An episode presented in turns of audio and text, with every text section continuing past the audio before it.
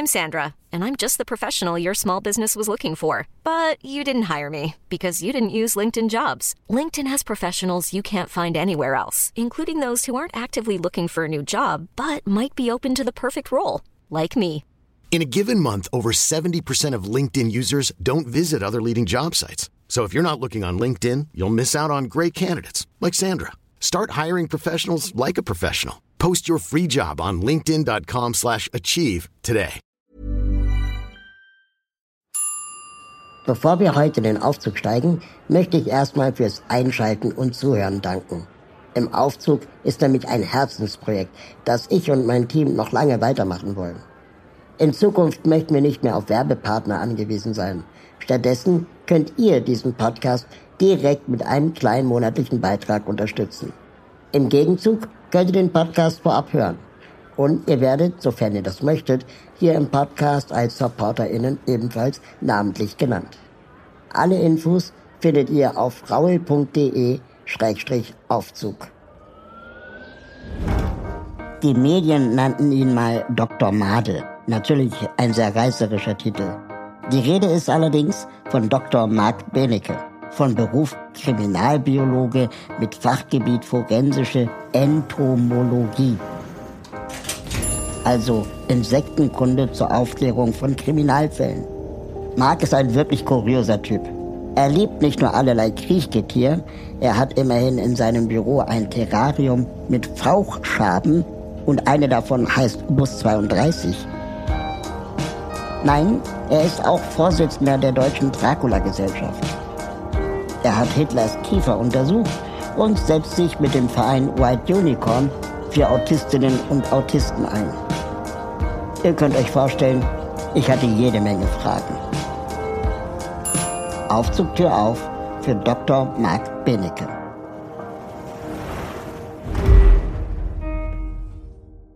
Die Tür geht auf und wer kommt rein?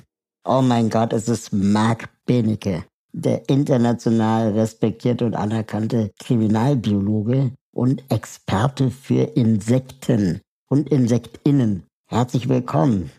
Ja, das finde ich gut, dass du das auch mal betonst, dass es natürlich auch bei Insekten alles Mögliche an queren ähm, und äh, homosexuellen, heterosexuellen und sonstigen ähm, Handlungsweisen, wir wissen ja nichts über die persönliche Identität, aber Handlungsweisen gibt.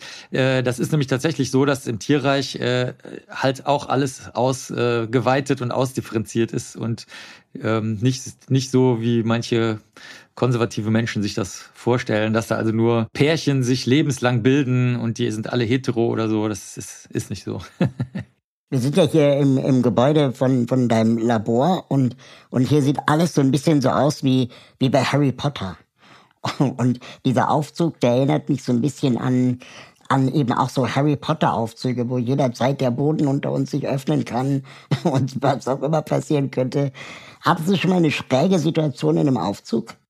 Ja, also un, äh, unser Aufzug, der, der ja nur in unseren Gedanken hier äh, lebt, der ist tatsächlich magisch, der hat alle Eigenschaften, die man auch bei Harry Potter sehen kann. Der Raum, in dem ich äh, in Wirklichkeit gerade sitze, ups, jetzt habe ich es verraten, da sind sogar Harry Potter Zauberstäbe drin. Das ist tatsächlich so, dass unsere Bibliothek hier, unsere Laborbibliothek mit den Zeitschriften für Kriminalistik und ähm, schräge Situationen in magischen Aufzügen habe ich insofern schon erlebt, als dass natürlich die Fälle genauso sind, wie du es gesagt hast. Da geht der Boden auf einmal weg und es äh, stellt sich was völlig anderes dar oder was äh, die Spuren zeigen was ganz anderes oder was auch überraschend sein kann, dass die Spuren genau das zeigen, was die betreffenden Personen schon immer gesagt haben, aber niemand hat ihnen geglaubt. Also das wäre die, die sozusagen magische und fallartige Aufzugskomponente. Und in echten Aufzügen bin ich schon mal öfter stecken geblieben. Ja, das ist leider so. Ich meide Aufzüge, wenn es geht, äh, nicht äh, aus Energiekosten, sondern weil ich äh, stecken geblieben bin. Einmal in Frankfurt an der Oder mit vielen anderen Leuten am Bahnsteig. Da hat sich Polizei dann geweigert zu kommen, weil die gesagt haben, das ist ein Problem der Aufzugsfirma. Oh und die Aufzugsfirma hat gesagt, ja, warten Sie doch erstmal ein bisschen, aber wir kommen dann schon irgendwann. Und wir waren quasi in so einem Glaskasten und alle Leute konnten uns anglotzen. Also das war das war meine schrägste Aufzugserfahrung, war aber nicht die einzige, wo ich mal stecken geblieben bin. Mhm. Und wie lange musstest du da warten? Das hat echt richtig lang gedauert. Also ich würde mal, ich glaube so also echt so wie eine Dreiviertelstunde, oh weil ähm, es, hat, das hat halt keiner richtig ernst genommen. Und das Problem war, da war eine sehr aufgeregte polnische Frau dabei. Also das ist ja, Frankfurt an der Oder ist ja nah an Polen, ähm, die aber auch nur Polnisch sprach. Und ich kann nur ein paar, äh, nur so ein paar nette Sachen auf Polnisch. Also äh, ich liebe dich oder, oder, oder mein Schatz, ähm, guten Tag, auf Wiedersehen äh, und solche Sachen. Also so, so Phrasen, die man im Alltag schon mal anwenden kann. Und das andere war ein sehr alter Mann, der hat überhaupt nicht geredet. Und dann habe ich das zweite Mal bei der Polizei angerufen und habe gesagt, passen Sie auf, ich will kein Drama machen. Ich bin nicht so ein, so ein, so ein Dramaspinner. Aber hier ist wirklich ein alter Mann drin und die polnische Frau wird auch immer aufgeregter. Und der, während der alte Mann immer ruhiger, also wenn man das, wenn man das überhaupt sagen könnte, also der war die ganze Zeit ruhig, wird äh, vielleicht rein aus menschlichen Gründen, hier vergessen wir mal den Aufzug, wäre das jetzt vielleicht irgendwie sinnvoll, wenn sie da nur mal erscheinen würden, einfach damit die beruhigt sind oder so. Aber ähm, ich denke, da passieren halt schlimmere Sachen da in der Ecke als ein blöder Aufzug, der stecken bleibt. Und ähm, am Ende hat dann interessanterweise, als der Techniker kam, hat er dann äh, von außen so einen Schlüssel gedreht und konnte dann die Türen von Hand öffnen. Und als ich das gesehen habe, habe ich mir natürlich gedacht, das ist aber schade, dass das niemand im Bahnhof wusste. Vielleicht sollte man das im Bahnhof mal sagen, weil das würde vielleicht, ich weiß es nicht. Ich weiß es nicht. Jetzt, wo ich das gerade sage, fällt mir ein, ganz schlecht wäre natürlich, wenn sich das jetzt rumsprechen würde durch unseren Podcast, die Tür von außen mit diesem, mit diesem Mehrkantschlüssel geöffnet würde und dann in dem Moment der Aufzug abstürzt, wo man gerade rausgeht, dann wird man wie im Horrorfilm natürlich zweigeteilt. Also es ist alles sehr schwierig. Ja, das wollte ich gerade sagen. Ich meine, äh, in einem Podcast hast du mal gesagt, dass du immer eine Taschenlampe dabei hast, weil man weiß ja nie, äh, wäre das jetzt ein Werkzeug, dass du in Zukunft mit dir führst, diesen Vierkantschlüssel für die Tür? Habe ich. Hast Solange du? ich meinen Koffer da, ich habe immer, ich habe immer einen Dreikant und einen Vierkantschlüssel dabei in meinem äh, Gepäck im Koffer. Aber mhm. ähm, wenn der Aufzug natürlich brechend voll ist, kriegst du den blöden Koffer nicht auf, weil der relativ groß ist. Du hast recht, den sollte ich vielleicht besser an meine Hose wie die Taschenlampe dranhängen. Stimmt. Ähm, wir kommen auf jeden Fall zu deinen unzähligen Aktivitäten und äh, großartigen Vorträgen, die du äh, äh, hältst, ja noch im Laufe unserer Aufzugsfahrt. Aber was ich wirklich super amüsant fand, war deine E-Mails. Ähm, wenn man mit dir kommuniziert, dann bist du sehr, bist du sehr schnell, äh, sehr mit sehr klaren Worten äh, ähm, unterwegs und du redest sehr schnell, was es für mich sehr günstig macht, weil wir dann ganz viele Fragen beantworten können äh, innerhalb dieser Zeit. Ähm, und äh, für die Hörerinnen und Hörer da draußen, ähm, das würde sich jetzt wahrscheinlich, wenn man das auf zweifacher Geschwindigkeit abspielen würde, was man ja manchmal macht bei Podcasts, dann wäre das quasi wie vierfach abgespielt. Richtig? Ich mache das übrigens nicht. Das hat mir meine Frau erst vor ein paar Tagen verraten, dass man äh, sogar YouTube-Videos dort mit doppelter Geschwindigkeit abspielen lassen kann. Habe ich noch nie gemacht. Wollte ich auch mal sagen. Also es ist ja September 2022 hier. Ich bin also aus der Vergangenheit und habe das noch nie getan. Ich habe einen Kollegen mit Behinderung, der spielt das auf achtfacher Geschwindigkeit manchmal. Ähm, da verstehe ich dann nichts mehr. Er aber schon. Ja, vielleicht äh, hochbegabt oder irgendwie sowas, ne? Kann schon mal oder sein. Oder Gewöhnung. Oder Gewöhnung. Ja. Oder beides. Taucht bei dir manchmal das Thema Behinderung in der Arbeit auf? Ja, klar, ich bin ja Botschafter für ähm, einige Organisationen, die sich dann entweder als behindert oder nicht bezeichnen. Das kommt immer drauf an. Also bei dem Verband, äh, dem, das ist eher so ein Forschungsverband, White Unicorn, da bin ich auch im Vorstand für ähm, Autismus-Spektrum-Erkrankungen. Da geht es eigentlich hauptsächlich darum, wie man mit den Kindern umgeht, äh, in der Schule, sodass sie sich nicht ständig gestört fühlen. Also sagen wir mal, du sitzt im Rollstuhl, dann wird ja auch keiner sagen, die ganze Zeit, du musst die Treppe hochgehen, weil wenn du nicht gehen kannst mit deinen Beinen, ne, aber bei den ähm, Leuten im Autismus-Spektrum, da sagt man halt immer, reiß dich mal zusammen, stell dich nicht so an, ist doch alles nicht so schlimm. Also das ist ähm, etwas, da allerdings manche sehen es als Behinderung, andere nicht. Es fällt natürlich unter die UN-Behindertenkonvention, ganz klar, aber manche von den, ähm, besonders wenn sie ein bisschen schwächer ausgeprägt im Spektrum sind, äh, haben sich da noch nie Gedanken drüber gemacht, dass man das auch als Behinderung verstehen kann. Dann bei den seltenen genetischen Krankheiten, da habe ich einen eigenen YouTube-Channel, wo ich immer Leute interviewe mit seltenen genetischen Erkrankungen, die sagen nie, das ist eine Behinderung. Das finde ich ganz verblüffend, besonders bei den Leuten, die diese ganz, ganz schweren, ähm, nennen wir es mal, Ermattungserscheinungen haben, also die teilweise überhaupt nicht mehr aus dem Bett kommen und ähm, das, das ist, finde ich, total äh, interessant, weil die sind häufig auch sehr, sehr wütend und sehr, sehr enttäuscht, dass ihnen keiner hilft oder auch helfen kann. Ne? Und ähm, da wäre ja eigentlich ein Dreh, den man machen könnte, zu sagen, ja, aber es ist eine Behinderung, ich gehe jetzt auf die UN-Behindertenkonvention, ich verlange jetzt, dass mir geholfen wird. Aber das habe ich von denen noch nie gehört. Also es ist sehr, es ist sehr, sehr breit gespannt ab wann jemand sich als dann ist. Oder ich habe eine Freundin, mit der habe ich auch ein Interview im, äh, auf dem Kanal, äh, die Janine. Die ist zum Beispiel ähm, Autistin, auch ein bisschen stärker im Spektrum. Und gleichzeitig hat sie aber auch so eine ähm, körperliche Einschränkung, die sie die meiste Zeit an den Rollstuhl bindet. Und da hat sie erst neulich mal, nach vielen Jahren hat sie gesagt, sie würde das gerne mal getrennt betrachten. Also das eine hat ja mit dem anderen überhaupt nichts zu tun. Und ähm, mhm. so gesehen sehe ich da also sehr viele Ausformungen von diesem Behinderungsthema, ja. Mhm. Ähm, bist du selber Autist? Sagen die Autisten alle und Autistinnen, aber ich habe es nicht testen lassen. Also würdest du letztendlich äh, eher als deren Alliierter dich bezeichnen oder würdest du sagen, du bist selber betroffen? Äh, spielt keine Rolle bei mir. Also ich habe, ich habe, also das ist vielleicht ein bisschen schwer verständlich, aber ähm, ich habe ähm, viele Freunde und Freundinnen, die Künstler und Künstlerinnen sind und die natürlich auch sehr häufig Persönlichkeitsstörungen haben und dergleichen und manchmal auch psychische Erkrankungen, insbesondere Depressionen, manchmal aber auch was mhm. anderes. Mhm. Und ähm, irgendwie die äh, sagen eigentlich, die meisten von denen sagen, das ist uns egal, wir brauchen da kein Label für.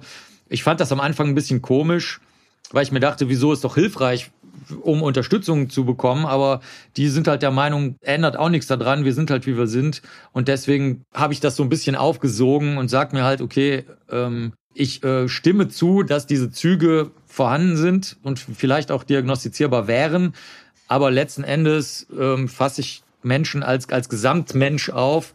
Und wenn die sich selber da nicht labeln möchten oder labeln lassen wollen, dann lasse ich es halt. Und bei mir ist es halt so, dass es im Alltag eh keine Rolle spielt, weil ich eh mhm. machen kann, was ich will.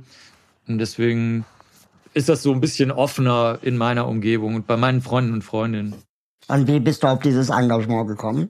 Ähm, das, ja, die Autisten Autistinnen haben mich angesprochen. Also das, mhm. äh, es gibt auch eine Kollegin, ich will das mal aus einem anderen Feld sagen, um das kurz zu erklären für Leute, die jetzt überhaupt nichts mit Behinderungen oder irgendwelchen Einschränkungen, Persönlichkeitsstörungen, psychischen Krankheiten, irgendwas zu tun haben. Ähm, ich war mal beim Kongress von einer äh, Kollegin, die heißt Marsha Linnen und die, hat, die ist die erste, die sehr, sehr stark mit ähm, deutlich ausgeprägten Borderline-Erkrankten gearbeitet hat.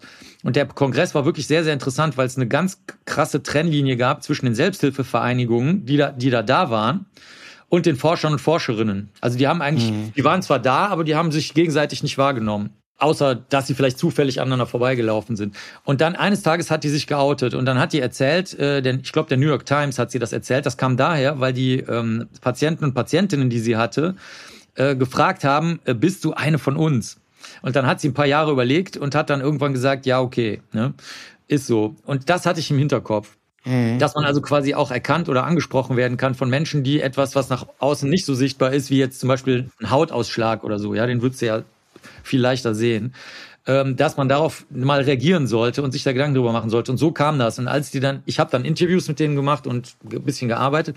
Und als die dann aber zunehmend ankamen und mich gefragt haben, ob ich mal äh, die, eine Diagnose bekommen hätte, habe ich gesagt, nee, habe ich nicht, aber ähm, wir können da gerne mal drüber reden und dann könnt ihr mir sagen, warum ihr denkt, dass das eine ähm, Autismus-Spektrum-Sache wäre. Und so, so kam das. Also ich habe ich hab einfach zugehört.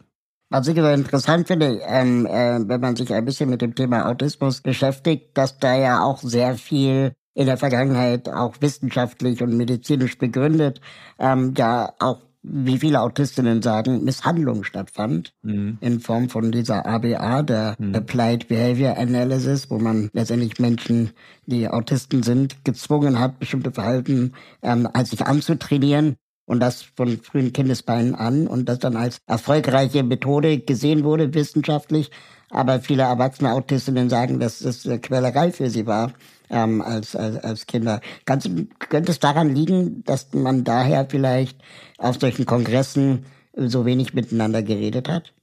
Tja, das weiß ich ehrlich gesagt nicht. Das ist eine gute Frage. Also ich meine, du wirst ja nicht, du wirst ja in die ABA nicht so richtig reingezwungen. Das ist ja eher was, ehrlich gesagt, also ich kann jetzt nur vom Stand heute reden. Ne? Ich rede jetzt nicht über die letzten 100 Jahre oder mhm. irgendwie noch länger, wo natürlich auch noch ganz andere äh, Sachen passiert sind. Also heutzutage ist das so, dass eigentlich die Eltern, ehrlich gesagt, diejenigen sind, die, wenn die selber nicht Autisten oder Autistinnen sind oder, oder das nicht wissen, dass die eigentlich durch den Umgebungsdruck also der Leidensdruck entsteht ja durch die Umgebung. Ja, genau. Dass die dann sagen, diesem Leidensdruck, den wir auf die Familie jetzt erleben, dem möchten wir ausweichen, indem wir die Kinder in die ABA schicken.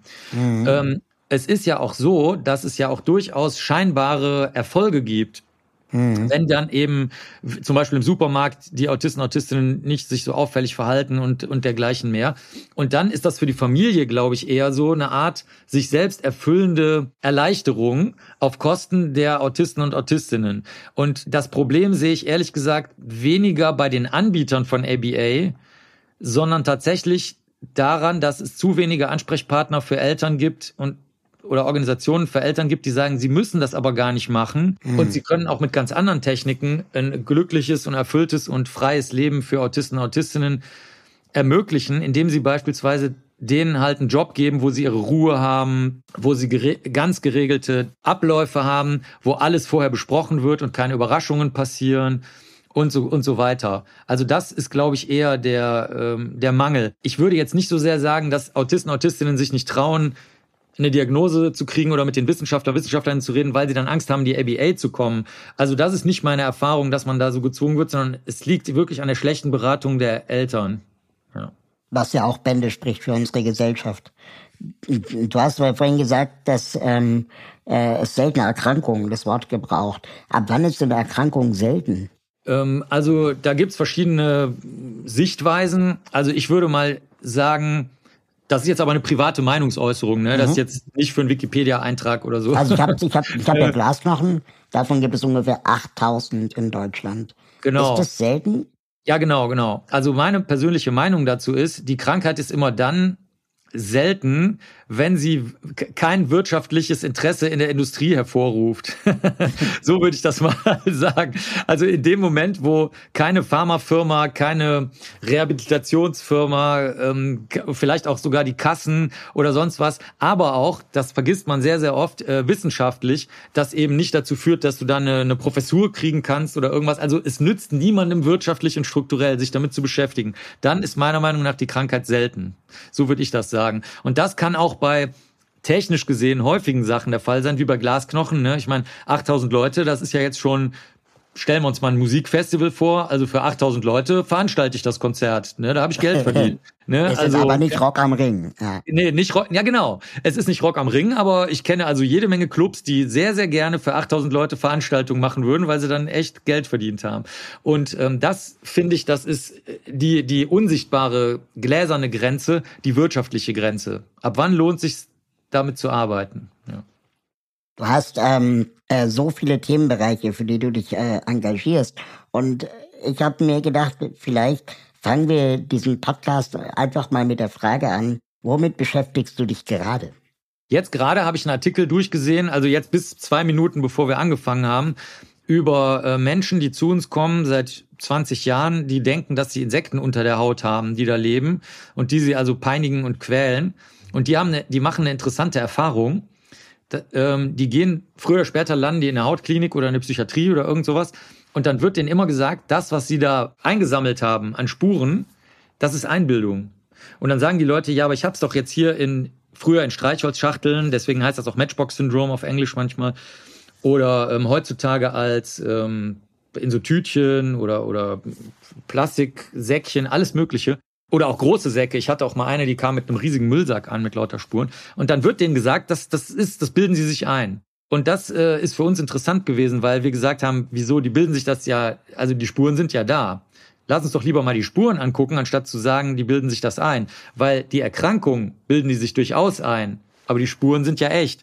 So, jetzt muss man sich mal vorstellen, ich würde, sagen wir mal, ich hätte den schon genannten Hautausschlag. Und ich gehe jetzt mit dem Hautausschlag zum Arzt oder zur Ärztin und die sagen zu mir, nee, da ist aber nichts. Und dann, dann würde ich sagen, ja, aber sehen Sie das denn nicht? Und dann würde ich sagen, nein, sehe ich nicht. ne, dann würde ich ja denken, hä?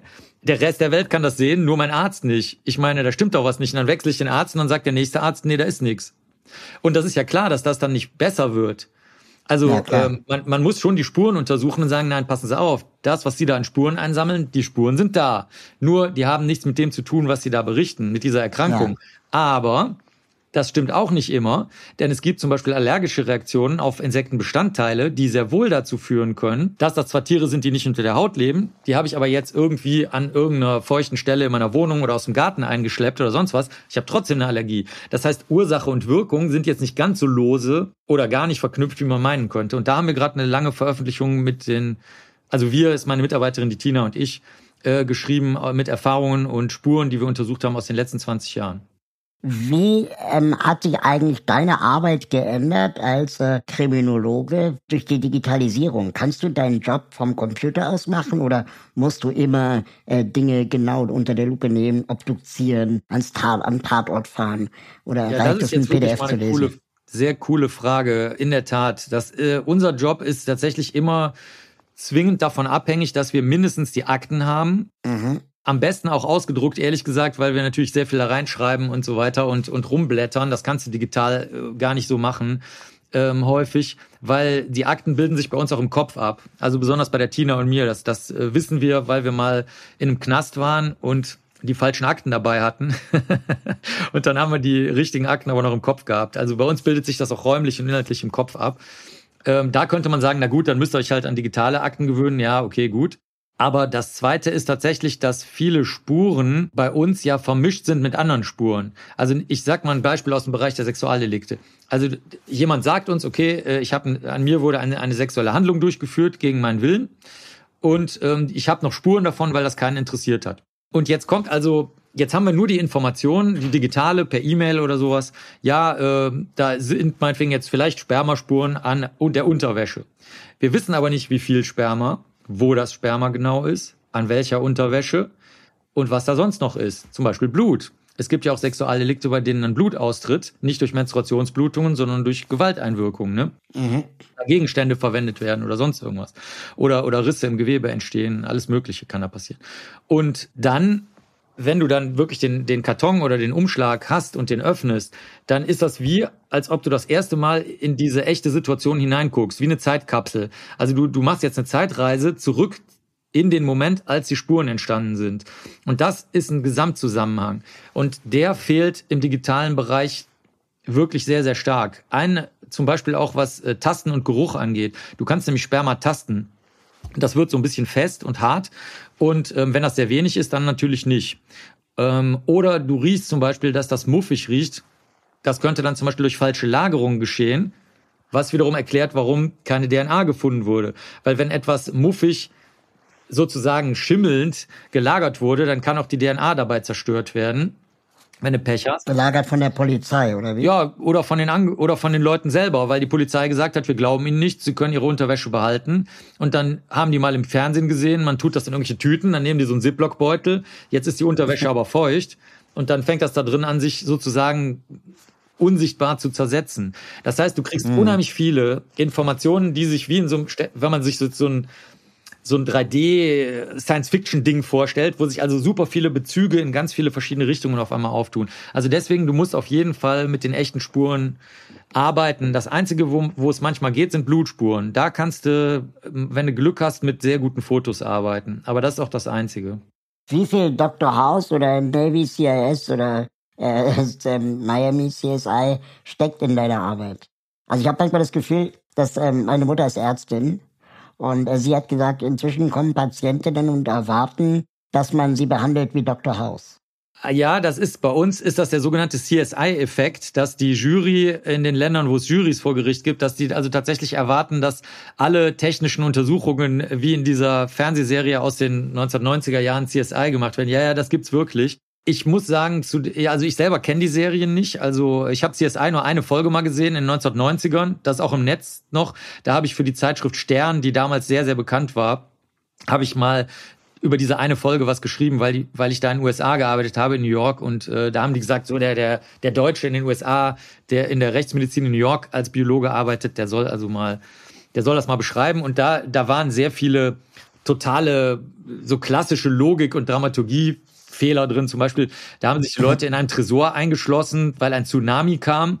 Und dann war der Tsunami aber auch zwei Minuten später wieder vorbei. Und dann sind die aus dem Tresor in der Bank wieder rausgegangen und haben weiter ermittelt und weiter Spuren untersucht. Also das ist halt völliger Bullshit natürlich. Ist halt ein Märchen. Und dann habe ich gesagt, na gut, ich meine, ich nichts gegen Märchen. Ich meine, Marvel Cinematic Universe ist auch Märchen, was soll's? Also da schreibe ich ja auch keine Rezension und sage, Menschen können nicht zaubern, also was soll das? Ne? Also wenn das jetzt äh, Doctor Strange ist oder sowas, ne? also das, das ist mir egal. Dann zu Dr. House, da äh, ist das wohl so, der, der, der ist wohl nach Sherlock Holmes nachgebaut, soweit ich das gehört habe. Und Sherlock Holmes wiederum, die Figur ist ja nachgebaut nach einem Arzt aus Edinburgh, also aus Edinburgh. Ähm, und der aus heutiger Sicht, spurenkundlicher Sicht und, und auch meiner Sicht als jemand, der mit, mit Autismus-Spektrumsleuten arbeitet, der war wohl einfach Aspi, dieser Arzt, der da die Vorlage war für Arthur Conan Doyle. Also ich denke mal, so, äh, also Dr. House über Sherlock Holmes, über diesen Arzt ist, äh, hat halt eine klassische, ist halt eine klassische Aspi-Figur, der sich halt nicht so von Gefühlen leiten lässt, sondern von den Spuren und das könnte, also ich habe die Serie nicht gesehen, Dr. House, aber ähm, das könnte dann, was den diagnostischen Teil angeht, nicht, um, nicht von den Gefühlen reden, sondern von den messbaren Daten. Das könnte einfach so eine typische Sherlock Holmes Aspi-Faszination sein. Sherlock Holmes ist ja auch Naturwissenschaftler. Der ist ja nicht Polizist, der ist ja Chemiker. Also der, ja. der macht, wendet ja auch klassische Aspi-Techniken an. Aber würdest du jetzt, äh, wenn du, keine Ahnung, gerufen wirst, ähm, äh, entsteht dann auch so eine Erwartungshaltung dir gegenüber? Dass du jetzt irgendwie mit so einem Neonlicht irgendwie alles ableuchtest und und mhm. äh, ich glaube bei Ahnung, uns weißt du, ich meine? Ja, ich verstehe. Nee, bei, bei uns sind die Leute äh, sehr offen. Also, die haben extrem schwere Probleme. Das Kind ist getötet worden, aber alle denken, das wäre ein Suizid gewesen. Ähm, mhm. das ist ein Sexualdelikt, was irgendwie nicht geglaubt wird. Jemand sitzt im Knast, war es aber nicht ähm, und dergleichen mehr. Äh, oder die Leute mit dem Insektenwahn, der, der zwar durchaus wahnhaft ist, aber trotzdem halt echte Spuren vorhanden sind, die auch Insektenspuren sein können, die halt nur nichts mit der, mit der möglichen Erkrankung da zu tun haben. Also ich denke, bei uns äh, haben wir das Glück, dass die Leute wie bei Sherlock Holmes sehr offen sind. Also bei Sherlock Holmes gibt's ja immer diese Szene, der sitzt dann da in seiner winzigen Wohnung, ihm ist langweilig und ähm, dann kommen die Leute rein und sagen halt, keine Ahnung, das und das ist passiert. Ähm, und so ist das bei uns auch. Also die Leute bleiben sehr auf bei dem, was passiert ist. Also meinetwegen, ich bin wegen Mord lebenslang verurteilt, ich war es aber nicht. Ne? Und danach überlassen die das eigentlich uns, dass wir dann sagen, okay, welche Spuren haben sie? Und dann sagen wir, nee, die Spuren hier, die sind, die haben nichts mit ihrer Frage zu tun, die sie jetzt hier im Einzelnen stellen. Zum Beispiel, warum wurden meine Hautzellen auf der Leiche gefunden? Ne? Und dann sagen wir, ja, äh, dann müssten sie ja da in der Nähe gewesen sein. Dann sagen die, nee, das nicht, aber ich habe einen Gegenstand meinem Nachbarn übergeben und der Nachbar ist dann getötet worden, können die Hautzellen über den Gegenstand übertragen worden sein. Also das ist mehr mhm. so ein gemeinsames Überlegen vom riesigen Problem her. Weniger in der Klinik hast du das natürlich mehr so, dass die Patienten und Patientinnen, also bei deiner Mutter, die haben natürlich deutlich gezieltere Erwartungen. Zum Beispiel, ich habe, nehmen wir jetzt zum dritten Mal den Hautausschlag, ich habe einen Hautausschlag, Sie müssen den wegmachen. Dafür bezahlt die Krankenkasse mhm. Sie oder so. Ne? Das, das ist bei uns nicht ja. so. Weil wir sind so, wir sind so mehr so die, wir sind die Seltsamen. Wir sind die, die letzte Tankstelle vor der Autobahn. So ist das eher bei uns. Verstehe, verstehe. Ich hatte mal ein sehr spannendes Gespräch ähm, mit einer Staatsanwältin und ähm, die hat mir erzählt, dass so doof das jetzt klingt, aber die meisten Straftaten werden nur deswegen aufgeklärt, weil es immer irgendeinen Verwandtschafts- oder Freundschaftsbezug gab. Also wenn ich jetzt random jemanden auf der Straße töten würde, ähm, völlig beliebig, in einer anderen Stadt, in der ich nicht wohne, wo es keinen Bezug zu gibt, ist die Wahrscheinlichkeit gefunden zu werden ziemlich niedrig. Das ist völlig richtig bei Tötungsdelikten. Ne? Es geht jetzt nur um Tötungsdelikte, da hast du recht.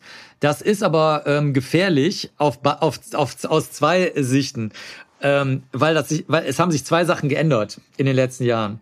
Das erste ist, du hast Massendaten. Das heißt, falls sich jemand für das Tötungsdelikt interessieren sollte, was ja auch nicht immer der Fall ist, ne? leider, je nachdem, in welcher mhm. Gegend der Welt du dich gerade aufhältst, dann kannst du über Massendaten gehen. Es gibt mittlerweile so viele Kamera, Handy und sonstige Daten, dass man darüber gehen könnte.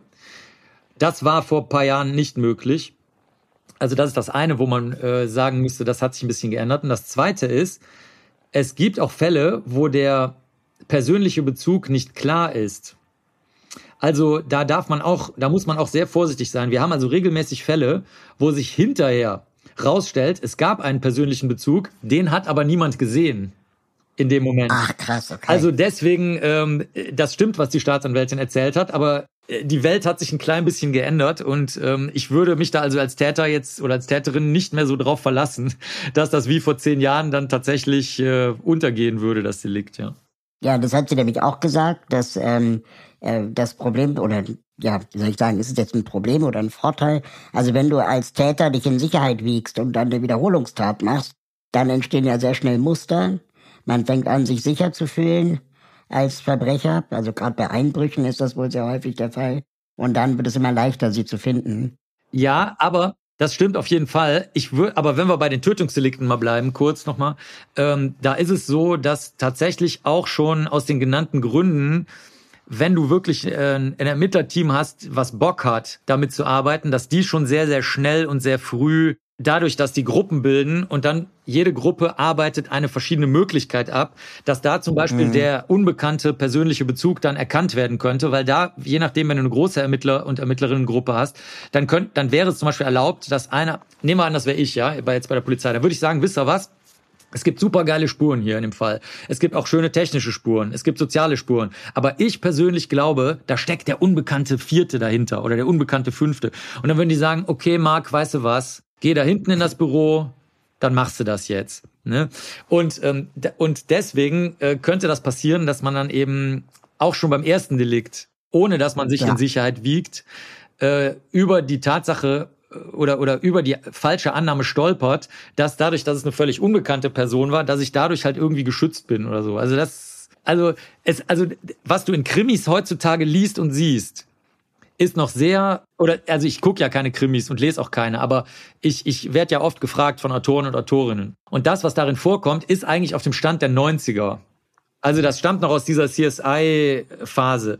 Was in Wirklichkeit mhm. heute polizeilich gemacht wird, das, also das ist meiner bisherigen Erfahrung nach unbekannt. Gerade die Massendatenauswertung und, und viele andere Techniken. Weil das so langweilig ist, wenn du das im Krimi erzählen würdest, würden die Leute das sofort weglegen und würden sagen, nee, also echt. Jemand hat am Computer Daten eingegeben. Ja, ja, und vor allen Dingen, wie die auch ausgewertet werden, das ist halt echt langweilig. Mhm. Ich habe da eine eigene Erfahrung, weil ich habe ja zwei, also es gibt ja zwei Krimis, die sozusagen von mir stammen, weil das, weil das Publikum das unbedingt wollte, mit äh, starker Unterstützung des Verlages natürlich, weil ich Krimis eigentlich für banal irgendwie halte. Und ähm, da haben wir auch sehr, sehr schnell gemerkt, als ich dann gesagt habe, hier können wir mal ausführlich mal beschreiben, wie das funktioniert, labormäßig, haben die sofort gesagt, nee, Marc, ist schon gut. Lass mal. das ist alles okay. Ja. Der Christian Drosten hat in, einem, in seinem Podcast äh, mal ganz am Anfang, in einer der ersten Folgen, gesagt, dass er ähm, grundsätzlich, wenn er in eine Kneipe geht, nur aus der Flasche trinkt und nicht aus dem Glas. Mhm ähm, weil er weiß, wie die sauber gemacht werden und er weiß, was Viren anrichten können. Ähm, das fand ich schon bis auf eine gewisse Art nerdig. Gibt es sowas wie eine Berufskrankheit, die du für deinen Beruf äh, angeeignet hast?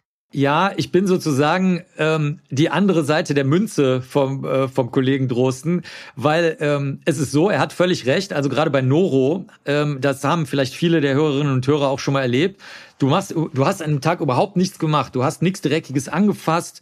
Du bist meinetwegen als Tourist oder Touristin durch irgendeine Stadt gelatscht, hast vielleicht mal eine Türklinke angefasst oder so, aber hast dir danach auch nicht ins Auge gerieben oder die, mit der Hand dann ein Sandwich gegessen, sondern halt nur mit Messer und Gabel oder so. Also du hast keine Ahnung. Und auf einmal ist es 20 Uhr und du hängst über der Kloschüssel und erst musst du dich erbrechen und dann kommt dünnflüssiger Kot und dann musst du dich wieder erbrechen, dann kommt wieder dünnflüssiger Kot. Das ist so eine klassische Noro-Sache die du dir natürlich überall jederzeit einfangen kannst, wenn du auf den Knopf von der Straßenbahn gedrückt hast oder so irgendwas. Aber natürlich erst recht in jedem Restaurant, wie, wie der Kollege schon richtig sagt, da kannst du sowieso nichts gegen machen. Und deswegen bin ich die andere Seite der Münze. Ich mache das so, dass ich Oberflächen durchaus reinige mit mit ähm, mit äh, weiß ich nicht 60 Prozent Alkohol oder 70 Prozent Alkohol. Das kannst nur du sehen, die Hörerinnen und Hörer nicht. Das ist das Fläschchen, was ich immer dabei habe. Das halte ich hier gerade in unsere Podcast kam. Das heißt, bevor du in der Straßenbahn den Knopf drückst? Hinterher. Nee, da mache ich es hinterher. So. Also im Zug reinige ich die Oberfläche vorher, den Tisch, äh, aber bei der Straßenbahn hinterher dann einfach die Finger. Ähm, und da, äh, da gehe ich davon aus, dass das nur eine Keimminderung ist. Also ich gehe jetzt nicht davon aus, dass das wirklich sauber ist, weil das wissen jetzt, glaube ich, alle seit Corona. Wir haben jetzt ja September 2022. Früher oder später kriegst du Corona. Ob du es merkst oder nicht, ist eine andere Frage. Aber du wirst es kriegen. Und das ist die Erfahrung von den Virologen und Virologinnen. Ich komme aber aus einer Welt, in der es nicht nur um die Viren geht, sondern eben auch um Bakterien, Insekten, Bisse und Stiche, weil ich auch viel in Tropen arbeite oder gearbeitet habe. Und da ist es so, da kannst du eh immer nur eine Minderung der Gefahr machen. Also der Klassiker ist, nehmen wir mal an, das mache ich zum Beispiel nicht. Ich benutze keine Tropennetze gegen, gegen Moskitos. Ne? Mhm. Aber ich schreibe mich ein mit äh, Anti-Brumm-Forte. Das heißt wirklich so. Und dann bin ich aber der Einzige. Das heißt, alle Studierenden lachen sich tot, dass der bleichhäutige Typ jetzt wieder stinkt nach Antibrum Forte und kein anderer macht das. Nur, die gehen halt leichter auf mich als auf die Leute, die dort vor Ort leben. Warum auch immer. Kann an irgendwelchen Ernährungsgewohnheiten mhm. oder sonst was liegen, ich habe keine Ahnung. Aber am Ende des Tages fange ich mit trotzdem irgendwas. Und das ist jetzt kein Witz. Und sei es nur, dass ich der Idiot bin, der sich auf die Tarantel draufsetzt. Ist mir schon passiert. Ich sitze im Urwald, also wirklich im Urwald, und dann sagen die zu, also im echten Urwald, und dann sagen die zu mir, Marc, ich glaube, du sitzt da auf einer Tarantel. Sag ich so, wie, das würde ich doch merken. Es müsste doch Knack gemacht haben oder so. Dann sagen die, ja, nee, aber der Boden ist ja total weich und hier liegt alles mögliche rum. Die sitzt einfach unter dir. Also du hast sie nicht platt gequetscht. So, dann saß ich halt auf der Tarantel. Und ehrlich gesagt, ich bin da ein bisschen offener weil das stimmt schon mit den Viren, da hat er vollkommen recht, aber ich lebe in einer Welt, in der du es sowieso nicht vermeiden kannst. Das heißt, ich mindere nur die Belastung. Aber wenn mir jetzt einer irgendwo im Urwald, sagen wir mal, einen, klassischerweise einen Rum, ja, dann trinke ich den halt aus egal welchem Gefäß. Wenn das jetzt, normalerweise trinkst du den ja aus der Flasche, in, in Kolumbien und Peru und so weiter. Aber wenn mir den jetzt jemand in ein Glas gießen würde, würde ich mir sagen, guck mal, das ist rum, der hat 40 Umdrehungen, die Keimzahl ist gemindert, das Glas ist garantiert nicht sauber gewaschen worden im Urwald. Fuck it, ist auch egal. Also weißt du, deswegen. Die Berliner Verkehrsgesellschaft hat ähm, mal einen Instagram-Post gehabt, äh, wo stand, äh, Kind leckt an der Haltestange im Bus. Wenn es heute Nacht überlebt, wird es uns alle überleben. kann, kann es nicht auch sein, dass wenn wir uns dann, sagen wir mal, in dem Alltag mit Viren dann doch durch das Drücken von Knöpfen und so weiter infizieren, wir aber auch gleichzeitig unser Immunsystem ausbauen und stärken? Das ist auf jeden Fall so. Nur es gibt halt ähm, Sachen, die ähm, da ist es besser, auch zum Schutz von Leuten, die halt äh, ein schwächeres Immunsystem haben, einfach zum Beispiel, weil sie schwer krank sind. Zum Beispiel die Leute, die ich mhm. erwähnt habe, die den ganzen Tag zu Hause hocken, weil sie nicht mehr aus dem Bett kommen oder liegen. Na, ich meine, die haben natürlich ein super schwaches Immunsystem, weil die kaum äußeren Reizen ausgesetzt sind. Die atmen halt kaum verschiedene Luft ein, die fassen eben keine Knöpfe an und so.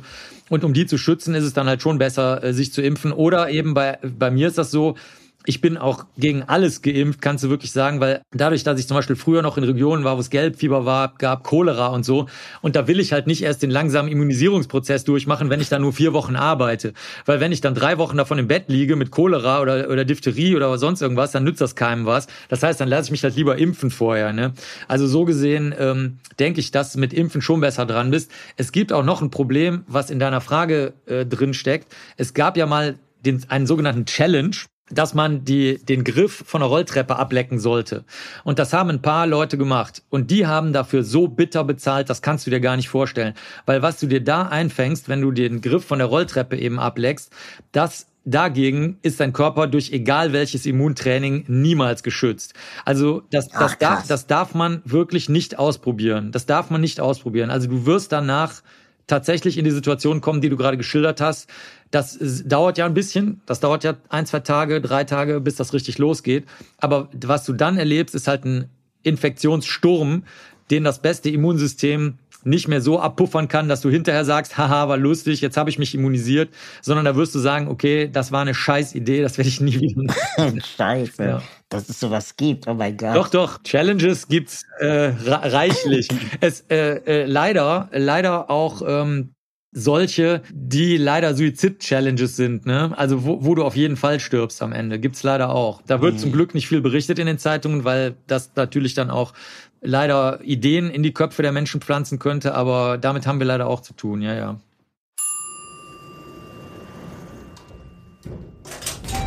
Auf dieser Etage stoppen wir kurz für eine kleine Service-Durchsage. Wenn du diesen Podcast unterstützen möchtest, dann kannst du das mit einem kleinen monatlichen Beitrag tun. Im Gegenzug kannst du aktuelle Folgen vorab hören und wirst, sofern du das möchtest, hier im Podcast namentlich genannt. Alle Infos findest du auf raul.de-aufzug. Okay, Ende der Durchsage. Viel Spaß mit dem zweiten Teil der Folge. Gibt es etwas, was du als Wissenschaftler aus der Corona-Pandemie gelernt hast? Ja, wir hatten ja den größten, also der, der Kollege Drosten hatte ja den bekanntesten Podcast und wir hatten den größten, meine Frau und ich, weil wir da fremdwortfrei gesprochen haben und immer die neuesten Studien ohne Fremdworte vorgestellt haben. Und, ach, das ist auch noch ein Unterschied, und nur auf Fragen der, der Leute eingegangen sind. Virusonline.de mhm. heißt der, der ist auch noch online. Mhm. Und ähm, da habe ich gelernt, dass du mit Wissenschaft leider nicht weiterkommst. Du musst den sozialen und politischen und kulturellen Zusammenhang verstehen. Beispiel, wenn Leute ängstlich sind, dann werden die ängstlich bleiben. Da kannst du dir noch so oft sagen, die Impfung hilft oder sonst irgendwas. Du musst halt auch auf die Ängste eingehen. Natürlich nicht jetzt psychologisch oder psychiatrisch, das ist nicht mein Job, aber du musst sie ernst nehmen. Das heißt, wenn die sagen, ich habe aber jetzt so fürchterliche Angst, einen Brief an meine Oma zu schicken, weil ich glaube, dass meine Oma dann Corona kriegt, weil ich irgendwie mal Corona hatte, dann musst du halt drüber reden, wie es übertragen sich Coronaviren über Briefe. Ist deine Oma wie alt ist deine Oma? Hat die irgendwelche vorbestehenden Erkrankungen? Zum Beispiel, anfangs war das ja besonders bei übergewichtigen Leuten, hat die eine Lungenerkrankung, hat die eine Immunschwäche und dann musst du das halt alles abarbeiten. Also das habe ich gelernt. Da, da kommst du mit reinen wissenschaftlichen, das ist zwar immer noch wissenschaftlich, aber du musst zunächst mal verstehen, dass das jetzt eine sehr ängstliche Person ist, die fragt und dann musst du halt mhm. die einzelnen Angstinhalte mit der Person durchgehen. Aber hast du nicht auch als, zumindest als Bürger, äh, das Gefühl gehabt, dass diese, diese, dieser Satz, wir müssen die Sorgen und die Ängste der Bürger ernst nehmen, oft dann auch dazu geführt hat, dass man eigentlich Dinge auch gar nicht wahrhaben wollte. Also, dass dann, keine Ahnung, wir den Nazis zu viel Raum gaben für Dinge, die eigentlich überhaupt nicht wissenschaftlich und diskutabel sein dürfen. Also ich hatte mit den Nazis keine Probleme und den ganzen äh, Spinnern, die haben halt mir ständig irgendwelche Todesdrohungen geschickt und äh, der äh, und und bei äh, Telegram dann diese, diese Stürme da angeleiert, also dass unsere Webseiten und so weiter überflutet wurden mit, mit Hass und so. Auch einer der ganz bekannten Leute äh, haben das mal gemacht. Deswegen gab es da wirklich also sehr, sehr große Resonanz. Ich will sie jetzt gar nicht Nazis nennen, sondern nennen wir sie mal Leute, die, die sich halt, die, die nicht wissen, wie man Messungen bewertet. So nenne ich die jetzt mal. Und ähm, die auch sehr aggressiv und wütend aufgetreten sind. Und ich hatte mit denen insofern keine Probleme, weil ich äh, halt, ich meine, Todesdrohungen kriege ich öfter mal, nicht nicht oft, aber regelmäßig. Also da, das ist halt so. Ich habe ja Hitlers Schädel unter anderem identifiziert in Moskau und so. Und dann kannst du dir vorstellen, was da los war. Also deswegen, da muss man sich halt überlegen, wie sehr man das an sich ranlässt. Ne? Ähm, dann das Zweite ist, die ähm, Ines hat eine, also meine Frau, die hat eine sehr interessante Technik. Die gibt am Anfang macht die das, wie ich das vorhin vorgemacht habe, mit den ängstlichen Leuten. Nazis sind ja auch nur ängstliche Leute, ne? Also die sind halt, das sind halt aggressive, ängstliche Arschlöcher. Ne? Mehr ist das ja auch nicht. Mhm. Und ähm, die in der ersten Runde antwortet sie sachlich auf den sachlichen Kern der Frage, wenn ein sachlicher Kern vorhanden ist. Und erst wenn dann die Person nicht mehr darauf eingeht, sondern wieder mit irgendwas was jetzt überhaupt nichts mehr damit zu tun hat, mit der, mit der sachlichen Antwort eingeht, dann äh, hat sie abgebrochen. Und da muss ich sagen, das ist eine extrem erfolgreiche Technik. Ich kann jetzt nicht sagen, wie viel, aber wirklich die große Mehrzahl der Leute wird auf einmal ansprechbar, weil auch ein ängstliches, aggressives Arschloch hat irgendeinen menschlichen Kern. Mhm. Und der wird erstaunlicherweise dadurch getroffen, dass du, dass du eben nicht so wie die das gerne hätten, ausflippst, besonders auch bei Trollen, sondern ähm, die, die, die freuen sich, wenn sie auch mal als Mensch angesprochen werden und, und ruhig und vernünftig angesprochen werden. Du darfst ja auch nicht vergessen, sehr viele von den Menschen, die so sind, also ich sage jetzt zum letzten Mal, die aggressiven, ängstlichen Arschlöcher, das hat ja einen Grund, warum die so sind. Und einer der Gründe dafür, dass die so sind, ist halt häufig, dass die erlebt haben, dass sie nur mit dieser äh, wütenden, bösartigen geifernden, beißenden, menschenverachtenden Tour überhaupt Aufmerksamkeit bekommen. Und wenn du das jetzt unterläufst, wofür du natürlich sehr starke Nerven brauchst, dann kann das manchmal auch funktionieren. Also insofern, das, also ich kann dir nicht sagen, ob irgendwem zu viel oder zu wenig Aufmerksamkeit gegeben wurde. Das kann ich dir nicht beantworten. Aber ich kann dir sagen, dass wir extrem gute Erfahrungen damit gemacht haben, bei der Sache zu bleiben. Das ist vielleicht ein ganz guter Rat, den man auch an die Politik weitergeben kann. Ähm, das ist das, was mir so ein bisschen, zumindest jetzt nach dem dritten Jahr Corona, ähm, so abhanden gekommen zu sein scheint, was so ähm, Maßnahmen angeht, die vielleicht jetzt, wenn der Winter kommt, ähm, wir hätten machen müssen, sowas wie Maskenpflicht oder Homeoffice-Pflicht oder so. Ähm, siehst du positiv in die Corona-Welle entgegen oder ähm, glaubst du, wir haben die Lage im Griff oder glaubst du, das gestalten wir mal richtig? Also wir haben grundsätzlich auf der Erde überhaupt nichts im Griff, nie. Äh, wir sind ja, also alle Kulturen, äh, die ausgestorben sind, sind ja durch veränderte Umweltbedingungen und mangelnde Anpassung ausgestorben. Das wird auch mit unserer jetzigen Kultur so passieren. Das ist ja, also das ist überhaupt gar keine Frage. Die Frage ist nur wann. Genau, die Frage ist wann und äh, das ist im Grunde genommen auch kein Problem, weil wir haben halt die Zeit, die wir haben und in der Zeit können wir das machen, was wir tun können und das war schon immer so und das gilt für alle Lebewesen, also da das ist halt so. Also im Griff haben wir eigentlich haben wir gar nichts, sondern wir wir arbeiten in dem Spielraum, den wir haben, so und und reagieren im Grunde genommen, ne? Weil wir eh nicht wissen, wie sich die Welt ändert in Zukunft wirtschaftlich äh, von der, vom Klima und von vielen anderen Dingen her. Äh, oder von Infektionserkrankungen und äh, hier die Multiresistenzen, die demnächst kommen und so weiter. Also da, das kann ja eh keiner wissen. Aber ich muss sagen, ich war ja die gesamte Corona-Zeit unterwegs als einer der wenigen, weil ich, äh, weil ich dienstlich halt häufig was erledigen musste. Ich habe auch viele Fotos gemacht von den leergefegten Städten, Frankfurt am Main, äh, Amsterdam, alles Mögliche. Und in letzter Zeit habe ich die Erfahrung gemacht, dass viele Maßnahmen rein kulturell und politisch sind. Zum Beispiel in England ist es ja so, oder jetzt in New York, wo ich gerade herkomme, ähm, ist äh, also in New York ist ja seit einer Woche keine Maskenpflicht und und dergleichen mehr und in London schon länger. Und die Anzahl der Corona-Erkrankten, die du auf der Straße ja sehr leicht bemerken kannst, wenn du so ein bisschen auf die heisere Stimme achtest und auf die auf das auf das Husten oder auch auf die laufende Nase. Also wenn man da ein bisschen drauf achtet, merkt man das ja sofort. Besonders wenn man wie ich und die Ines, wir sind ja sehr, sehr oft im Zug und im großen Menschenmengen und in der U-Bahn und so weiter. Also da, da merkst du das ja schon alleine deswegen, weil du dich da wegbewegen willst von den Leuten.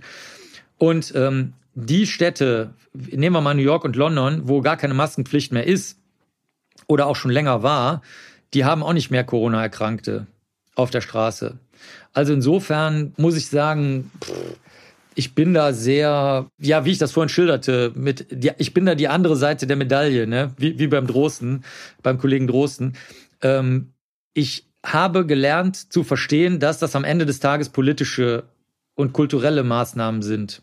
Und der Unterschied ist nicht so groß, wie man meinen würde. In Deutschland ist ja zum Beispiel noch FFP2-Maskenpflicht eigentlich im Zug. Es halten sich aber auch nicht alle Leute dran und haben dann teilweise eben, je nachdem wie voll der Zug ist, kann das Personal auch nichts mehr machen, haben dann eben die OP-Masken an, die eigentlich nichts bringen bei Corona. Und viele Leute mittlerweile husten auch nicht mehr in die Armbeuge. Das ist zum Beispiel auch jetzt seit ungefähr einem Monat so, dass die Leute wieder anfangen, einfach in die Luft zu husten oder so, so, so die Hand so einen halben Meter vom Mund weghalten und dann so tun, als ob sie irgendwie da reinhusten. Also ich bin da entspannt geworden und denke, das ist eine gesellschaftliche, kulturelle, politische Sache und in der Welt lebst du dann halt gerade und dann hat sich die Sache. Im Griff ist kein, ist kein, äh, ist keine Formulierung. die okay, ich, die ich äh, mittlerweile noch verwenden möchte. Ja. Du hast in einem äh, anderen Interview, äh, nee, einem Vortrag, hast du mal von Todesengeln gesprochen, die äh, letztendlich in der in der Pflege früher zumindest sehr häufig äh, anzufinden waren. Immer noch, immer noch, ja, ja. Genau, auf das Thema wollte ich gerade kommen. Vielleicht kannst du kurz erzählen, was äh, für dich ein Todesengel ist, was du damit meintest und äh, warum es dieses Phänomen immer noch gibt.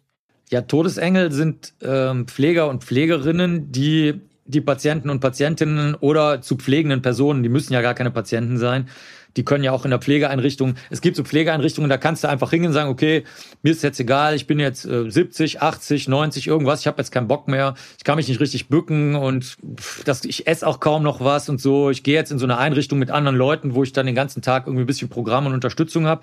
Und dann kannst du langsam, wenn du dann pflegebedürftig wirst, in, im selben Haus, in dem du jetzt schon alle Leute kennst, in die Pflegeeinrichtung gehen. Und wenn du noch ähm, schwerer krank wirst, also dann quasi in so einer hospizartigen Umgebung dann am Ende landest, kannst du auch da bleiben. Das gibt's also. Und in egal welcher Umgebung, also im normalen Seniorenheim, Seniorinnenheim, in so einer Art, wie ich das gerade geschildert habe, oder in irgendeiner Umgebung, wo Pflege stattfindet, auch häusliche Pflege sehr oft, scheint also ein sehr starker Reiz zu bestehen, nicht nur die Leute zu bestehlen, das ist sehr, sehr häufig, oder zu betrügen, das ist auch sehr, sehr häufig, also denen das Geld abzuluxen, Testamente umschreiben zu lassen oder so, sondern eben auch die zu töten. Und ähm, das sind Todesengel, die das dann also heimlich machen, sodass das, die, sodass das keiner merkt. Da gibt es sehr viele Abstufungen von. Es gibt welche, die kombinieren alles, also Betrug und Töten weil sie zum Beispiel nach der Testamentsänderung dann einfach sehr schnell meistens ein Haus oder sowas haben wollen oder irgendwelche, irgendwelche Geldwerte. Es gibt aber auch welche, die nur Spaß am äh, Töten haben. Und dann gibt es noch eine dritte Gruppe, das sind die, die Spaß an der Aufregung haben. Das ist wie Feuerwehrleute, die äh, Scheunen anzünden, weil sie einfach mal wieder schön was löschen wollen. Das ist ja auch sehr, sehr verbreitet. Ähm, nicht sehr häufig, aber sehr regelmäßig, so muss ich sagen. Und äh, das gibt's dann eben auch im Pflegebereich Also die äh, können sich dann auch als Retter aufspielen. Also die sorgen dafür, dass jetzt eine lebensbedrohliche Situation entsteht was ja bei pflegebedürftigen Personen dann sehr leicht ist und sind dann gleichzeitig mitten im Geschehen, finden das sehr aufregend. Plus, sie sind auch die Retter, weil sie das sofort entdeckt haben oder Retterinnen. Mhm. Dann gibt's aber auch die, die Spaß dran haben, dass die Patienten, Patientinnen wirklich sterben. Also das ist so ein Machtgefälle, was die da auskosten und ausnutzen. Und die sehen halt gerne Leute sterben, weil sie, weil sie halt innerlich total schwach sind und nach außen aber als liebevoll und fürsorglich auftreten möchten. Das, da kriegst du ja auch sehr viel Aufmerksamkeit für, ne? Und dann haben sie also das Beste aus allen Welten. Sie haben Aufregung, Tötung und gelten als besonders sozial und freundlich. Also mehr geht ja schon gar nicht mehr. Und da, da suhlen die sich also drin. Äh, und diese Todesengel sind halt wenn sie das, wenn die das ähm, selten machen, sind die extrem unauffällig, weil die Pflegeeinrichtungen selber die Tendenz haben, solche Leute, wenn der Verdacht besteht, die heißen auch fast immer, die haben intern so Spitznamen, ja, der schwarze Engel, der Todesengel, da gibt's ganz viele Spitznamen, die die häufig schon haben, eigentlich fast immer. Ähm, die werden dann ähm, weggelobt. Also da, da sagt man dann, ja, passen Sie auf, dies und das, irgendwelche Einsparungen, Umstrukturierungen, irgendeine blöde Ausrede. Aber wir haben, äh, wir würden Ihnen also eine sehr gute Bewertung schreiben, wenn Sie in eine andere Einrichtung gehen oder sowas. Ne? Und man kann ja dann auch eigentlich, man kann ja sogar dann auch äh, zwischen, also komplett in andere Einrichtungen gehen, beispielsweise aus dem alten Bereich in den Krankenhausbereich oder so.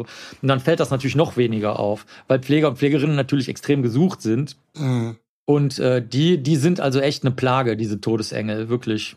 Aber du meintest in dem äh, im Vortrag mal, dass es ähm, dann mit der Anschaffung von neuen Dekubitus-Betten, mhm. beziehungsweise Betten, die sich dann eben, die dabei helfen, dass man weniger Dekubitus bekommt, dadurch, dass sie sich bewegen und dann letztendlich die Druckstellen ähm, am Körper von Menschen, die sich nicht so gut bewegen können, ähm, reduziert werden, dass dadurch aber auch diese Todesengelzahl abgenommen hat. Nee, nee, dadurch hat, nee, dadurch hat die Anzahl, nee, das ist was anderes. Das sind zwei Sachen gewesen Ach aus dem Altersheim. Ja, ich, ja, ich habe so, ich, ich habe so Vorträge über Altersheim oder pflegebezogene Fälle, äh, da, da hat was anderes abgenommen. Da hat die äh, Anzahl der Beschwerden der Angehörigen abgenommen, wenn die Insekten auf den Wunden, also auf den von dir genannten Druckstellen wahrgenommen haben. Das war früher ein sehr, sehr großes Problem, weil das konnte durch Vernachlässigung passieren, also durch absichtliche oder mhm. schlampige Vernachlässigung oder ah, eben ah, okay. auch dadurch, dass die Leute einfach mit Druckstellen gestorben sind, die nicht zu verhindern waren. Das kann man sich heute nicht mehr so vorstellen. Mhm. Aber früher war das so, dass beispielsweise äh, man dann gesagt hat, okay, also wir müssen diese Druckstellen verhindern. Die Leute sind aber nicht kooperativ. Das heißt, die werden jetzt einmal pro Stunde aufgeweckt nachts und dann drehen wir die, ob die das wollen oder nicht.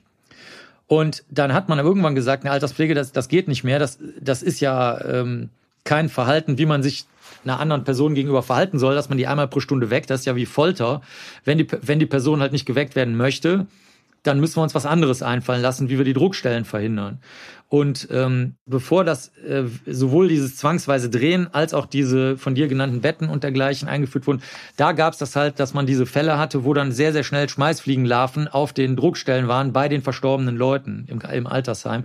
Und das hat natürlich massive Beschwerden nach sich gezogen. Aber ähm, die Tiere können halt sehr, sehr schnell Eier ablegen und besonders wenn es warm ist und man auf die Angehörigen wartet, die dann Abschied von der Oma, dem Opa oder sonst wem nehmen wollen, mhm. dann haben sich die Larven, dann sind die da schon sichtbar weil, die, weil die halt sehr schnell schlüpfen aus den Eiern.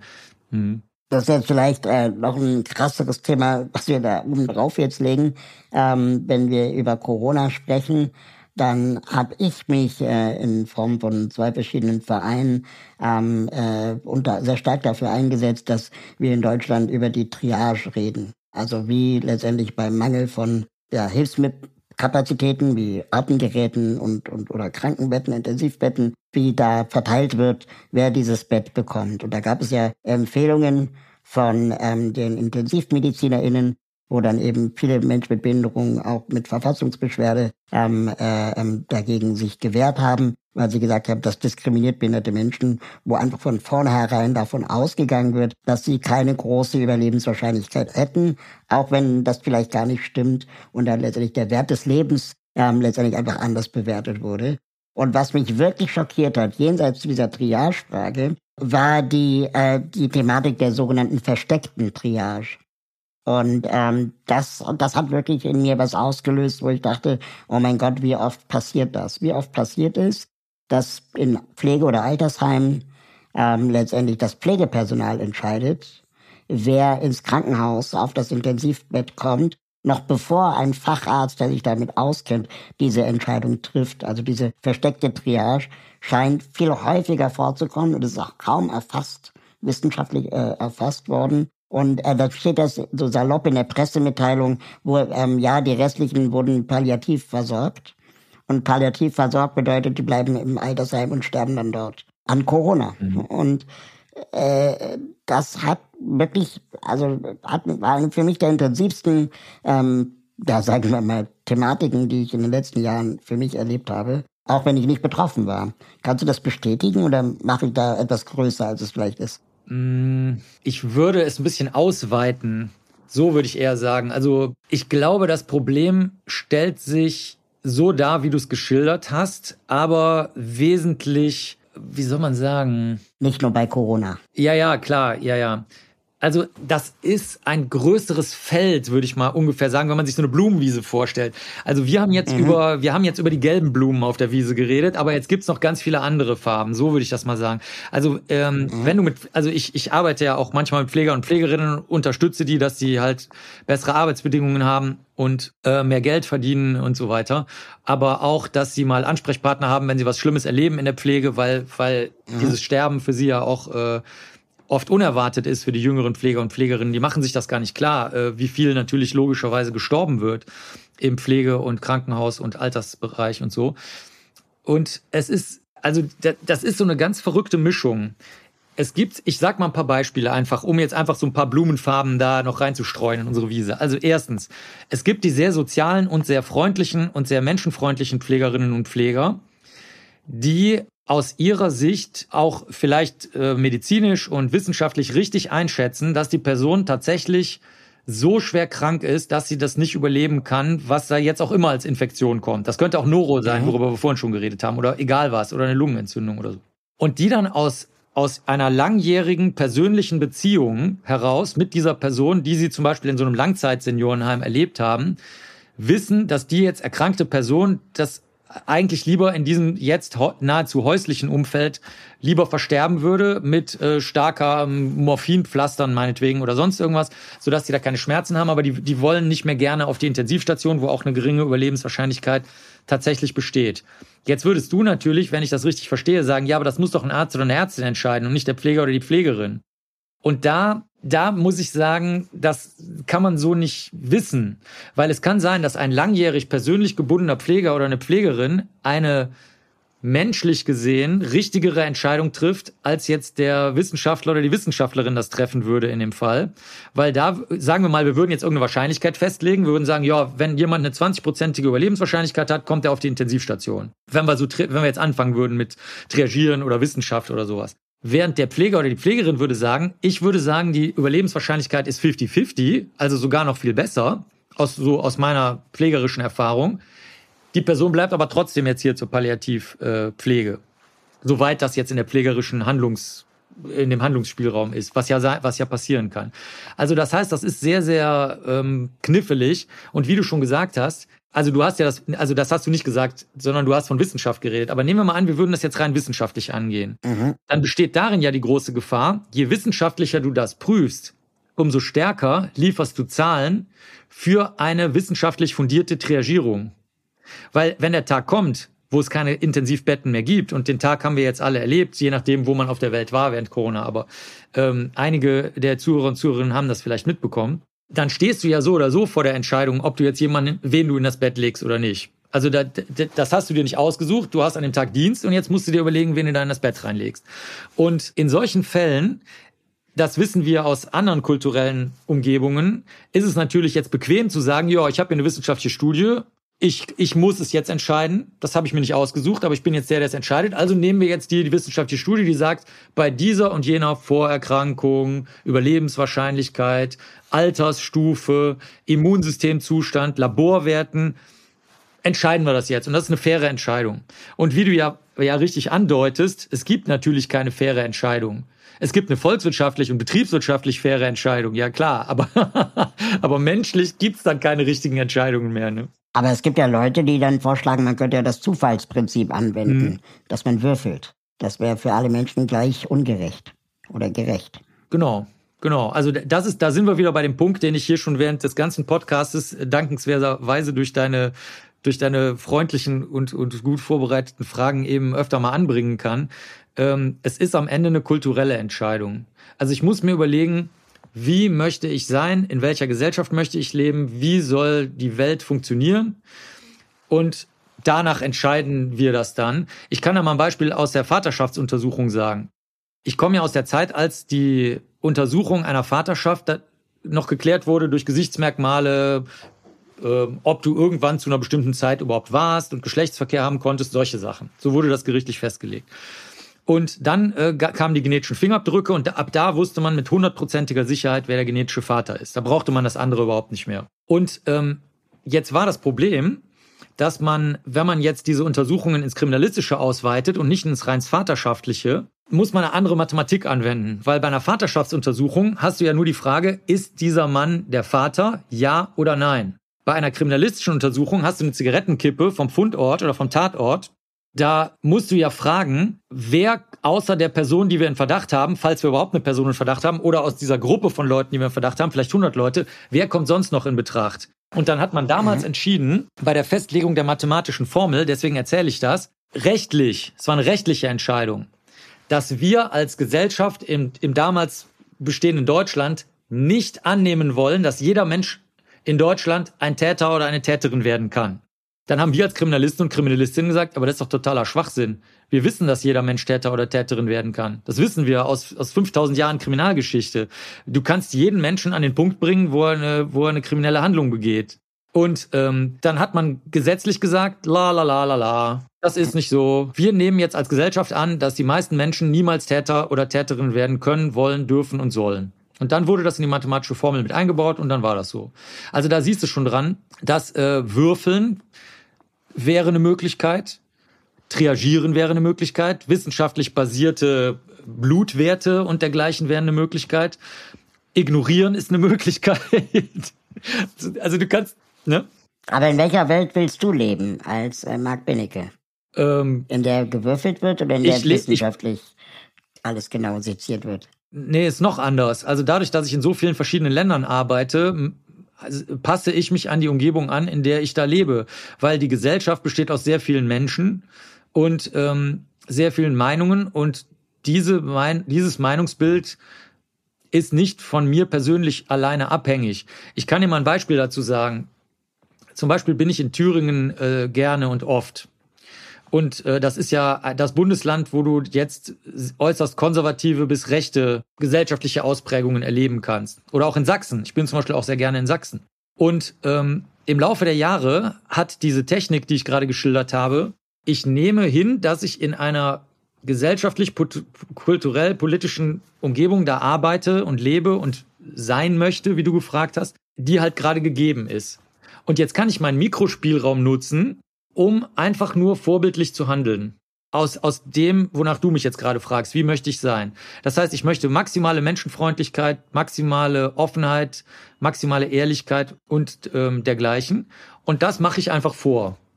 Und das hat dann dazu geführt, dass zum Beispiel in Thüringen zu meiner völligen Verblüffung die Polizei, äh, also eine Polizeigewerkschaft, mich da zum Ehrenmitglied ernannt hat. Ausgerechnet in Thüringen. Wo die wissen, also ich bin der tätowierte Liberale, der eigentlich gegen alles steht, was man so der Thüringer Polizei vielleicht nachsagen würde, als, als Mensch von außen. Aber so sind die halt gar nicht. Stimmt halt gar nicht. In Wirklichkeit gibt's da sehr viele demokratische, offene, liberale, freundliche Kräfte. Und das ist, das ist die, der, der Kraterrand, auf dem ich sein möchte. Mhm. Äh, nämlich vorbildlich handeln in einer Umgebung, die jetzt nicht von mir erschaffen wurde, weil ich habe die Gesellschaft und das Bundesland und Deutschland und Peru und Kolumbien und Vietnam und die Philippinen und Kanada und die USA habe ich nicht erschaffen. Ich bin nicht der, ich bin nicht der Boss oder der Babo da, sondern ich kann halt nur meine kleine, meine kleine vorbildliche Handlung durchführen. Das war's. Bist du mit der Einstellung auch äh, nach, nach Russland gegangen, um den Schädel von Hitler zu untersuchen? Nee, da war das sogar noch weniger. Da, da habe ich überhaupt gar keine. Ähm, da habe ich nur gedacht, lass dich mal überraschen, was da passiert. Also das, da, da war ich völlig offen einfach, ja. Warum untersucht man den, den Schädel von Hitler? Was war dein Erkenntnisinteresse? Ähm, also mein Erkenntnisinteresse war zunächst mal, dass ich einfach nur wie ein neugieriges Kind gesagt habe, ach ja, prima, lass das mal angucken. Der Kollege Prokop, dessen Biografie ich geschrieben habe, das war der Leiter der Rechtsmedizin in Ostberlin, der hatte dir mal ein paar Fotos angeguckt und der hatte mir schon so ein paar dunkle Andeutungen gemacht, dass das da immer politische Probleme gibt bei jeder kriminalistischen Untersuchung, die mit irgendwas Politischem zusammenhängt. Und ich habe dann später auch gelernt, wie bitter er dafür bezahlen musste, weil er hat nämlich versucht, sich rauszuhalten und das wurde ihm dann aber zum Verhängnis. Ich habe seine Biografie geschrieben, wenn das interessiert, der kann sich die, der kostet nicht viel, kann sich das Büchlein kaufen mit ganz vielen Bildern. Ähm, aber da war ich also schon ein bisschen vorgewarnt. Und deswegen habe ich mir gedacht, ach, das machst du mit kindlicher Neugier, bereitest dich nicht vor, erwartest nichts, trägst da auch gar nichts groß mit rein, außer der Tatsachenfeststellung halt, ist das Hitlers Schädel oder nicht. Und ähm, als ich dann da war, ist was Überraschendes passiert. Dann sind die Leute vom FSB, also vom, vom russischen Geheimdienst gekommen und ich hatte auch Unterlagen bekommen vom britischen Geheimdienst und es war ein US-amerikanisches Team da, Fernsehteam von National Geographic.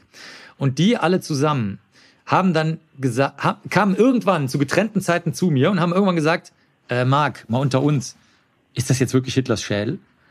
Und dann habe ich gesagt, wow, mal langsam. Wenn die äh. Journalisten, die das recherchiert haben, wenn die Geheimdienste und wenn alle Leute jetzt ernsthaft das nicht wissen, dann ist also jetzt tatsächlich mal ausnahmsweise so, dass du auf jeden Fall mit der wissenschaftlichen Messtechnik ganz alleine auf jeden Fall was Sinnvolles bewirken kannst. Das habe ich aber erst vor Ort gemerkt. Was für eine Verantwortung auf dir lastete.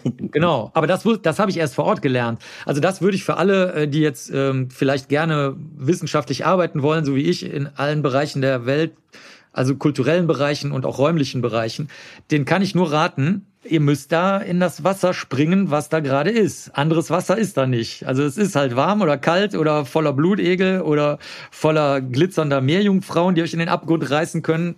Das erfahrt ihr erst vor Ort. aber, aber ist es jetzt äh, Hitlers Schädel gewesen oder nicht? Mhm. Die Zähne sind auf jeden Fall echt, ja. Mhm.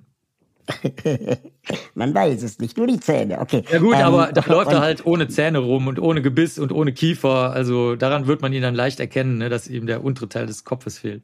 Äh, aber ähm, wie, wie ist das, wenn man, äh, keine Ahnung, wo, wo, wo liegt der denn? In so, eine, in so einem, in so einem Reagenz, äh, ähm, nee, nicht Reagenzglas, in so einem in so einem Einmachglas und, und, und wartet da, bis man ihn besucht. Nee, nee, da, die, nee also der, der, die Leiche an sich, der, also der, der Rest der Leiche war ja in Magdeburg begraben. Dann ist ja in den 70er Jahren, mhm. haben die das, hat der KGB damals das ausgegraben und dann zur Asche verbrannt und dann haben die den dann in, ins Flüsschen gestreut. Ähm, der war ja vorher schon ziemlich, also so angeschmort von, von, äh, weil die den am Führerbunker da mit Benzin übergossen hatten und ein bisschen angezündet haben. Also das, da, da, da ist der Großteil des Körpers weg, aber der, der, das Schädelstück, das seitliche Schädelstück liegt in so einer alten Diskettenbox. Also früher gab es so Datenspeicher, das waren Disketten. Und da hat man so eine alte Diskettenbox genommen, da liegt das Schädelstückchen drin und die Zähne liegen in so einem, ich glaube, das ist so eine alte Juwelierschachtel oder sowas, würde ich mal sagen. Aber, aber überwacht von 400 Kilometer äh, FSB-Geheimdienst-MitarbeiterInnen mit, mit Maschinengewehr oder? Nö, also als wir da waren, also wir waren ja während einer freundlichen Zeit da. Jetzt sind ja keine freundlichen Zeiten mehr, aber wir als als das äh, da saß unten saß da so ein 18-jähriger Typ, so ein Soldat, der da unten einfach den Eingang so, also der saß da an so einer Sperrholztheke. Also der, das war jetzt nicht irgendwie äh, da waren keine Waffen oder Überwachungskameras oder so. Nur du kommst halt sonst auch nicht rein. Also du kannst da trotzdem nicht reinlatschen, weil ich meine, egal ob der 18 ist oder nicht, der wird, der war auch jetzt nicht durchtrainiert oder so, aber der, der wird schon sagen, Entschuldigung mal, ne? Also sie dürfen hier nicht rein. Und ähm, im FSB selber, du siehst keine Überwachung, aber ich meine, da kannst du auch nicht einfach reinlatschen. Also das kann, ich glaube, das, das muss man sich so vorstellen. Du kannst auch nicht nachts um drei Uhr in den Rewe reinlatschen. Das ist halt eine Glastür und die Glastür ist zu. Also wenn du nachts um drei in Rewe willst, musst du halt mit dem Vorschlaghammer die Glastür einschlagen und das wird dann Aufmerksamkeit nach sich ziehen. Aber es ist jetzt nicht so irgendwie, wie man sich das in einem Krimi vorstellt, dass das irgendwelche Betonräume sind, die mit riesigen Riegeln verschlossen sind oder Überwachungskameras oder Maschinengewehre. Das ist äh, nicht so. Du, unser Aufzug ist fast da. Wir werden es auf einen weiteren Teil, ähm, wenn du möchtest, gerne erweitern können. Ja, gerne, klar ein ganzer Fragekomplex noch gar nicht äh, bearbeitet wurde. Und Dann müssen wir da Teil 2 machen, das machen wir. Genau, ja. ich würde die Gelegenheit nutzen, einen Cliffhanger hier einzubauen ähm, und äh, mit dir letztendlich eigentlich nur noch eine Frage ähm, beantwortet wollen wissen. Und zwar, Gibt es eine Organisation, für die du dich engagierst, ähm, beziehungsweise für die sich andere im Bereich äh, engagieren können, äh, die du empfehlen kannst? Nö, es ist persönlicher Geschmack. Also muss jeder selber wissen. Das, das ist das, was ich vorhin auch meinte. Ich bin nicht der Boss von irgendeinem Land oder von irgendeiner Untersuchung oder von irgendeiner kulturellen Entscheidung und deswegen muss jeder selber wissen, ob er oder jede, ob sie sich beteiligen möchte oder nicht. Ich habe da, ich habe da keine Hoffnungen, dass Menschen jetzt wirklich äh, auf einen guten Rat hören oder so. Das muss aus den Menschen selber kommen. Und über Hoffnung und wie wir die Welt noch retten können und ob überhaupt. Darüber reden wir dann gerne vielleicht im zweiten Teil, wenn du Zeit hast. Sehr, sehr gerne. Vielen Dank. Ich danke dir. Wo steigst du jetzt aus? 250. Etage im, im, im Glitzerlabor mit äh, blauem Licht und äh, ganz vielen Mitarbeitern und Mitarbeiterinnen und äh, tollem Funding. Und Einhörnern. Genau. Sehr gut. Jawohl. Dann vielen Dank. Ich danke dir. Bis bald, ne? Auf bald. Tschö. Ciao. Danke fürs Mitfahren. Wenn ihr mögt und euch diese Folge Spaß gemacht hat, bewertet diese Folge bei Apple Podcast, Spotify oder wo auch immer ihr zuhört. Alle Links zur Folge sowie die Menschen, die mich bei diesem Podcast unterstützen, findet ihr in den Show Notes. Schaut da gerne mal rein. Wenn ihr meine Arbeit unterstützen möchtet, würde ich mich freuen, euch bei Steady zu begrüßen. Mit einer Steady-Mitgliedschaft bekommt ihr exklusive Updates von mir und die Gelegenheit, mich zweimal im Jahr persönlich zu treffen. Im Aufzug ist eine Produktion von Schönlein Media. Ich freue mich auf das nächste Mal hier im Aufzug.